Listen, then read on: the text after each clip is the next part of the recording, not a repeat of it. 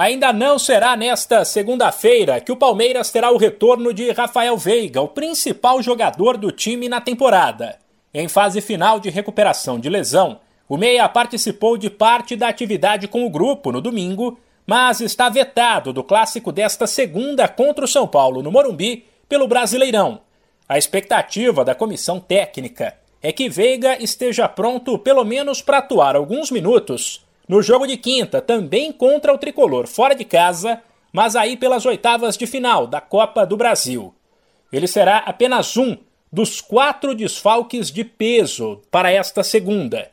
Além de Veiga, estão fora outros dois titulares: Marcos Rocha, também machucado, e Zé Rafael, suspenso.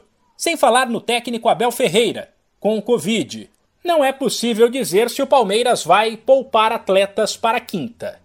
Caso o time entre em campo com o que tem de melhor à disposição, a provável escalação para o clássico desta segunda é o Everton, Mike, Luan, Gomes e Piquerez, Danilo, Gabriel Menino e Gustavo Scarpa, Gabriel Veron, Dudu e Rony. Na véspera da partida, o meio-campista Gabriel Menino falou sobre a expectativa para o confronto, lembrou os quatro gols em sete minutos da última partida e deixou claro que o Brasileirão, título que o Palmeiras de Abel Ferreira ainda não tem, é uma das prioridades da temporada. Foi surreal o que aconteceu agora no último jogo, né? A gente até entrou no vestiário e falou: caraca, que time é esse, né?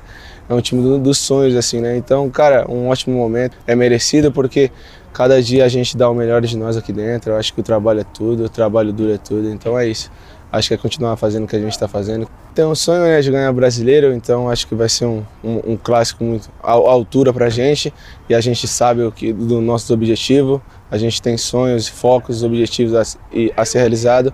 Então acho que vai ser um clássico. É, acho que vamos entrar com tudo, com força máxima e tenho certeza que, que vamos manter a liderança aí e com três pontos. De titular e jogador de seleção, atleta cortado do Mundial após uma possível perda de foco que teria provocado uma queda de desempenho. Menino agora comemora a volta por cima e o fato de receber novas oportunidades. Ah, muito bom, né? Voltar a jogar, é, ainda mais voltar a jogar bem. Eu acho que eu coloquei uma, uma meta na minha cabeça e eu estou cumprindo ela.